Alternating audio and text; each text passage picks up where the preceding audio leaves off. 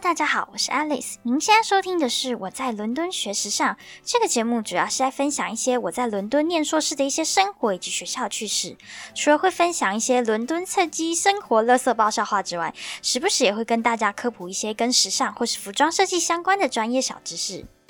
好的，那今天这一集呢，叫做《伦敦古着店大冒险》。其实是因为我们上个星期呢，趁这个呃下一轮作业还没开始这段期间的空档，我们上礼拜去了英国的国家美术馆，就是 National Gallery。那因为我同学他们是古着的爱好者，所以我们就顺便的在逛完美术馆之后呢，就到附近的古着店去逛一逛。那我们逛的这个范围呢，大概是在科芬园这个地方，就是 Covent Garden 这个附近。那是从伦敦地铁的科芬园，就是 Covent Garden 地铁站，然后一路到托定贤公路 Tottenham Court Road 这个范围。那其实呢，科芬园这个地区呢，其实还蛮多店家跟那个餐厅都在这里的。这边算是一个蛮著名的观光景点哦。对了，伦敦的鼎泰丰我在这边哦。其实我们原本是想要去吃伦敦鼎泰丰，但是因为太多人了，然后他没有提前预定的话是没办法吃，所以最后我们就去吃了一间呃意大利餐厅，也是非常不错。但是这一区呢，其实基本上就是一个还蛮热闹的区。那我们先来介绍一下。古着的英文叫做 vintage Vintage，。那古着的定义呢，其实就是一个保存良好的时代精品。并不是说全部的二手衣都可以算是古着，主要呢这个东西是要有历史价值的。呃，简单的说，就有点像是那个时代的经典款，然后一个走一个非常纯粹的复古风这样。我个人呢对古着的偏好只有羽织这个部分，而且我只买黑色的羽织，其他的颜色我都不太买。那我个人会觉得古着这个东西穿搭的要穿搭非常好，我觉得要很高的技巧。我个人觉得古。我的穿搭要，嗯，要混搭的很好，其实真的是蛮要有一个技巧，而且你还要有层次感，然后又要有个人风格，我觉得这个还蛮困难的，因为其实往往时尚跟阿尚只有一线之隔。再来是，我觉得古着店呢还蛮讲求缘分的，因为古着店并不是像一般的成衣一样，呃，就是比较会有多元尺码啊，或者是说比较有不同的颜色什么。其实古着店往往一件衣服或是一个东西，它就只有唯一那一件而已，然后尺码风格就是只有那一件可以选，所以其实要买到很刚刚好，或者是呃很适合你的，我觉得还蛮困难的。再来就是说，其实每一间店的选品风格都不太一样，然后，嗯，然后每一间的定位也都不太一样，所以我觉得逛古着店真的是蛮需要花一点时间。而且我觉得古着这个东西非常有趣，我个人是认为它是一种记忆的传承。我曾经呢在台湾买过一件羽织，我当下买的时候没有发现，我回家的时候才发现，说它在那个衣领后中的那个地方，它有用针线手缝着前一个主人的名字。那我那时候发现，我就觉得我的天呐，也太暖心了吧！因为我买的那件衣服，它的质量啊，还有它的状况其实都非常好，所以我对那件羽织就特别有感，就因为它多绣了那个名字的部分。我甚至有把那件羽织带来伦敦，我想说，如果到时候可能比较。春天啦，天气好暖和一点，我就可以把它穿出来。你就会觉得说啊，前一个主人就是对待这件衣服非常的好，而且保存也非常好。然后现在交手在你手上，你就会穿这件衣服再去开启不同的新的旅程。再来，我觉得有一个地方是非常特别的。我相信很多很多的人对于古着这个东西，可能就是看外表啊，看轮廓，看它的状况啊，还有看它的风格什么的。但是对于服装人来讲呢，古着这个东西就是一个宝藏，因为大部分的古着它的工艺细节部分都做得很好，因为这些衣服往往都呃不是在非常像现在这种非常成衣啊、非常快时尚的状况下生产出来的，所以它的衣服的质量就并不是这么的成衣，尤其是在非常非常多小细节的地方，都可以看到一些保留传统的服装工艺。你可以透过这个小细节部分呢，去了解一下当时候在那个年代里面呢，那些制作者他是用怎么样的工艺去处理，然后一些纽扣的细节啊，可会非常的精致，或者是说上面的有一些东西已经消失了，你现在也找不到替代品，那你在这上面就可以发现可能呃比较旧式的处理方法，或是比较旧式的工艺在上面。我个人是认为，因为念服装的人对服装的细节会有一种说不出的痴迷。所以大家在看一些流行款式的时候啊，其实大家都会看一些外表，但是服装人都会看一些很细很小、微不足道的地方。那回归正题，今天就是要想跟大家分享一下，呃，伦敦的一些古着店的风格啊，然后还有选购跟消费形态。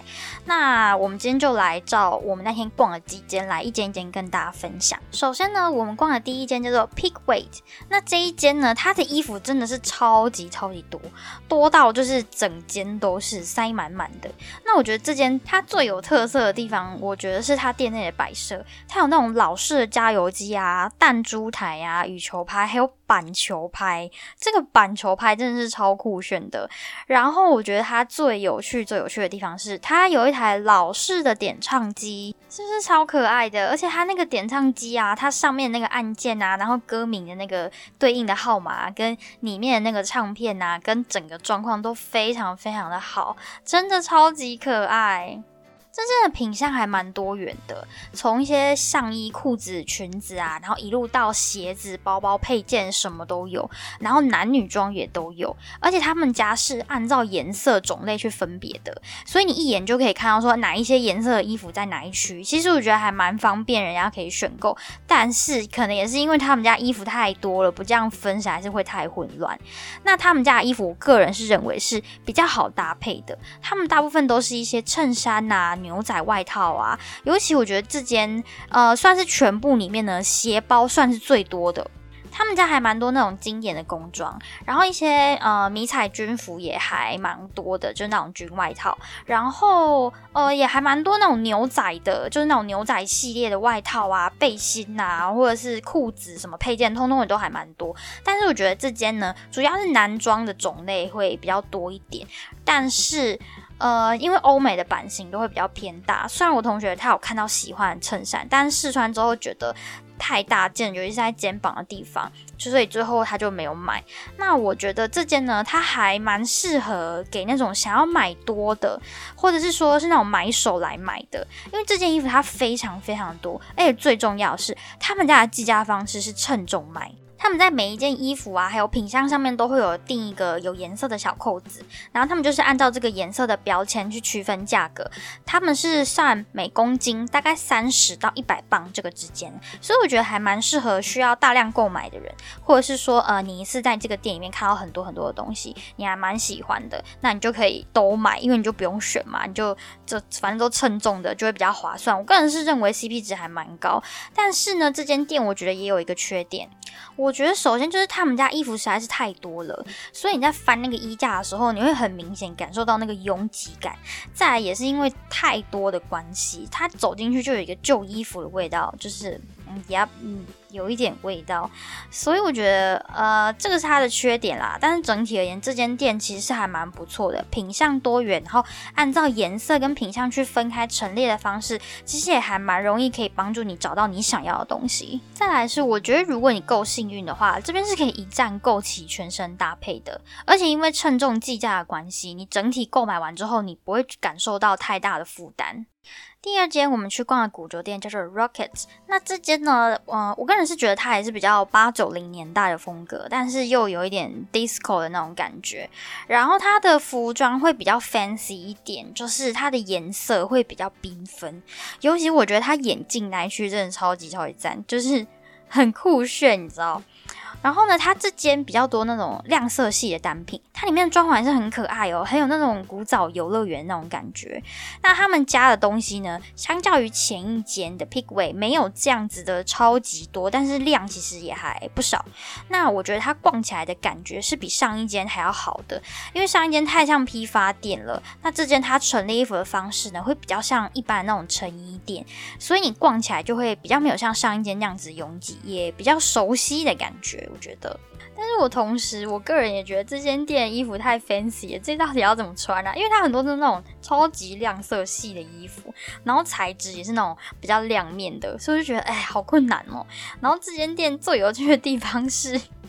店员竟然是同校的同学，超超好笑。我同学在结账的时候，他就问说有没有学生优惠，然后就拿出学生证，就有对方跟他说嗨，我也是 UL 的，所以他又再给他打了一个折，就超爽的。在第三间，我们逛古着店叫做 Pop Boutique。那这间呢，我很喜欢这间的气氛，有一种暖暖的感觉。这间店呢，它虽然不太大，但它整体的那个氛围很好。最重要的是，这间店居然有卖棉袄跟羽织。我看到那件红色棉袄的时候，我整个大爆笑。虽然他们家有羽织是没有错，但是呃，我觉得他们家的羽织数量偏少，然后有一点皱皱的。但是嗯，毕竟这里是伦敦嘛，所以我还蛮惊奇，说这个地方就有卖羽织，还蛮有趣的。那我觉得说这间店逛起来也不会太拥挤，但是我觉得这间店的特点是他们家的男装。选品非常的不错，而且我觉得店主还蛮有用心在穿搭这一块的。他可能觉得有一些古着，一些人买回去他也不知道怎么穿搭，所以其实他有把一些呃比较可以搭在一起的单品放的比较靠近一点点。尤其我觉得在男装那块，它就是呃搭配的那个感觉很好，所以你一进去之后呢，你就很快速就可以想说，哎，好像这个跟这个搭起来还不错。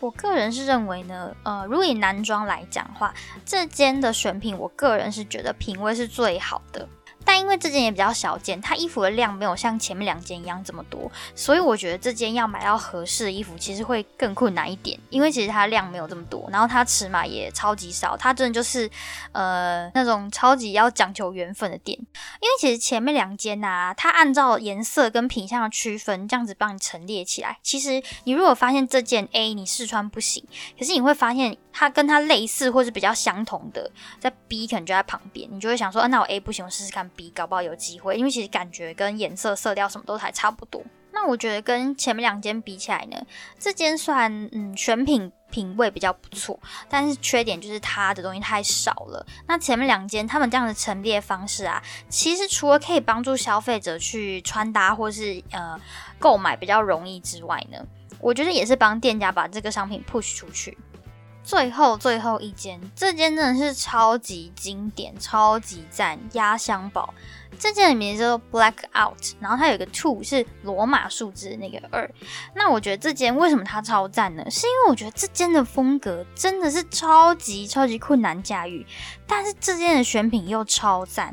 这件的风格大概是在二零到七零年代之间，但是呢，一走进去之后，你就会有一种穿越到二战后时期的那种感觉。而且这间为什么会超赞呢？超赞超赞的原因就是因为它的店员真是太劲爆了。虽然我很不想这样讲，但是店员穿的很像麦奇一家，你们知道吗？可以去上网查一下麦奇一家那种感觉。总而言之呢，他就是超级敬业。他们不是只有穿搭非常复古而已哦，就连头发那个梳头发的方式，然后发型啊，然后整个上面的那个装饰配件什么，通通都是走复古风，而且超级超级复古，复古到你会觉得你走进去时空穿越。那个店员根本就是活衣家。他们家的衣服呢，超级老派，而且很多逛的人都是老人居多。但是呢，这间古着店，我觉得它。有别于其他间的地方，是因为他们家真的很有那种技艺传承的感觉，真的，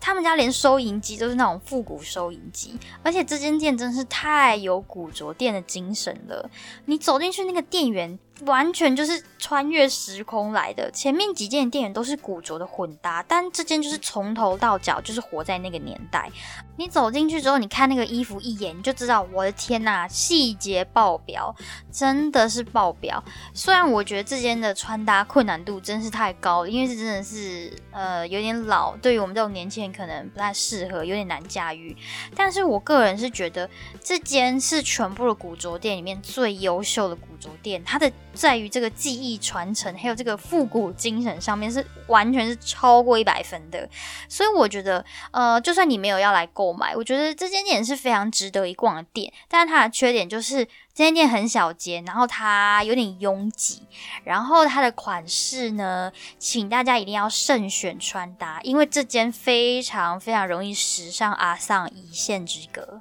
而且它非常多那种连身套装，还有那种呃小礼服的那种款式，然后它的细节什么的，就像我前面讲的，就是都是用那种比较传统的工艺去制作的衣服，所以你很明显可以看出来，这件衣服真的是古董，真的是很优秀，有一种。嗯，从你阿妈衣柜翻出来，她年轻时候穿最 fancy 的衣服的那种感觉。而且我觉得可能因为店员的关系，你很容易进去之后，你就会觉得你从头到脚都要一次在这一站购齐，然后最好连发型都梳跟店员一样，就是整套的，你不能混搭，这件的难度太高了。其实我一开始走进去这一家店里面的感觉，我是觉得嗯，华灯初上，然后后来看到店员哎，麦琪一家，然后我再找到他的地下室，哎，我阿妈的衣柜，就觉得哎，这件真的真的超有趣，而且他的店员。呃，就是有一个老爷爷，然后那老爷爷就是 fancy 老爷爷，然后去里面逛的人也都是一些 fancy 老爷爷跟 fancy 老奶奶，所以就是很有趣的一间店，真的很有趣。如果有人想要来伦敦逛古着的话，我觉得这间店超级推荐，因为它跟前面几件那种感觉太不一样了。好的，那我们来总结一下。我个人认为呢，综合这几间下来呢，我个人会觉得男装的部分占了一大半。那毕竟这也是伦敦嘛，所以这边的一些服装版型基本上是不太适合比较娇小的亚洲人的。那所以，因为这样子的关系呢，所以在衣服的挑选上，我个人是觉得难度会比较提升。但是我必须说，这个就是逛古着店的乐趣啦。其实你就是有点在挖宝那种感觉。那以 CP 值来讲的话，我个人是最推荐我们去逛的第一间叫 Pickway 的那一间，因为它品相最多，东西也最齐，然后价格也最划算。它是一间很适合你一次挖很多东西回家的店。那第二间的 Rocky，我比较推荐给那些大胆穿搭啊，跟喜喜欢玩一些鲜艳色块穿搭的人。这间店的话，保证 fancy 到可以让你成为整场焦点。第三间的 Pop Boutique，我大推男装。我觉得这间店家在男装的选品上超级赞，然后店内的气氛也是温暖轻松。如果你是属于那种呃不喜欢那种批发市场路线古着，然后喜欢这种小间选品店的人，我觉得可以来这间逛逛看。不过这间就是要碰碰运气就是了，因为它品相就真的没有这么多。那么最后一件 Blackout，我觉得虽然难度非常的高，但是这间就是复古精神贯彻到底。比起商品呢，我个人是觉得店员的精神更值得去让人拜访。那以上就是我们那一天下午呢逛整个科分园那附近的古着店的一些小心得。当然，那附近不是只有这四间，是因为那一天我们就是走路的关系，所以我们能逛的地方就是有限，所以我们目前为止就只有逛这四间。其实我们最后也没有说很满载而归，是因为我觉得这几间呃它的版型啊跟它的服装品相对于亚洲女生太难选购了。即便你有看到喜欢，其实试穿过后你会发现有一点。太大件不太合身，但是我觉得伦敦的每一间古着店，它的差异性都还蛮大的，选品风格也都会比较挑，所以其实购买起来也会比较困难。但是逛起来的这个过程呢是非常有趣的。更重要的地方是，我觉得这边古着店里面的帅哥很多，尤其是第一间跟第二间里面真的是帅哥超级多的。可能是因为他们家的穿搭跟选品比较容易，所以说你买回家也不会太难搭配。姐妹们自己笔记一下哈。那以上呢，就是那一天我们逛的四间里面，我个人的一些分析，然后还有一些观点跟一些小推荐这样子。呃，不代表说我说的一定是正确的，因为毕竟古着这种东西就是很个人主观，所以有的人可能觉得这件好，这件不好，所以我觉得也不一定，不一定。但我觉得最重要的是，逛古着就是讲求一个缘分，你什么时候会遇到喜欢又有趣的衣服，怎么说也不一定。那我逛完这几间呢，是比较。比较偏西区的，那目前我还没有时间去逛东边的古着店。听说东边还蛮多这种古着店，还蛮厉害的。所以如果下次我再跟朋友去逛的话，我会再呃再写一个这样子第二部给大家分析看看，就是古着店大冒险。我觉得跟台湾比起来呢，这边的规模跟呃商品的数量会比较多一点，但是。呃，缺点就是可能版型啊什么的会比较不适合亚洲人，但还蛮有趣的啊。如果你是喜欢穿 oversize 的人，这个其实也是一个好处啊。尤其我觉得，如果你是比较偏好那种欧美复古路线的人，来伦敦这边的话，真的就是宝藏大挖掘。因为他在台湾其实都会比较偏日韩系，然后其实欧美的商品，这种欧美古着商品会比较少，然后可能价格也会比较贵一点。但是来这边哇，看称斤论两卖，真的是有够便宜。我觉得科芬园这区可以安排一个蛮不错的伦敦小旅行的，就可能你早上去国家美术馆稍微逛一下，然后中午呢可能到附近去吃个鼎泰丰啊，或者是吃一些异国料理这样子，然后吃完之后呢，你可能再沿着这一区附近去逛一下古着店。其实那边除了古着店之外，也有很多那种比较新潮的店家，去附近逛一逛，然后走一走，然后就又回到那个地铁站，然后就再回家这样子，其实还蛮不错的。我觉得这一区可以逛一整天，而且其实行程安排拍下来呢，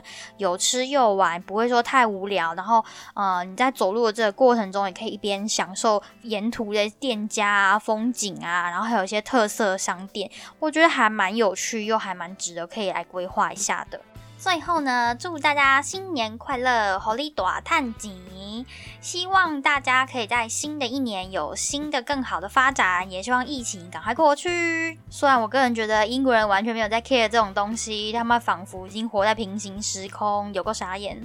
最后呢，希望大家可以在节目讯息栏那个地方有 IG 连接，按赞、推荐、分享，希望可以推广给你所有的朋友。那也希望呢，跪求五星，拜托大家给五星评价，跪求跪求。那么今天的节目就先到这边了，我是 Alice，我们下次再见喽。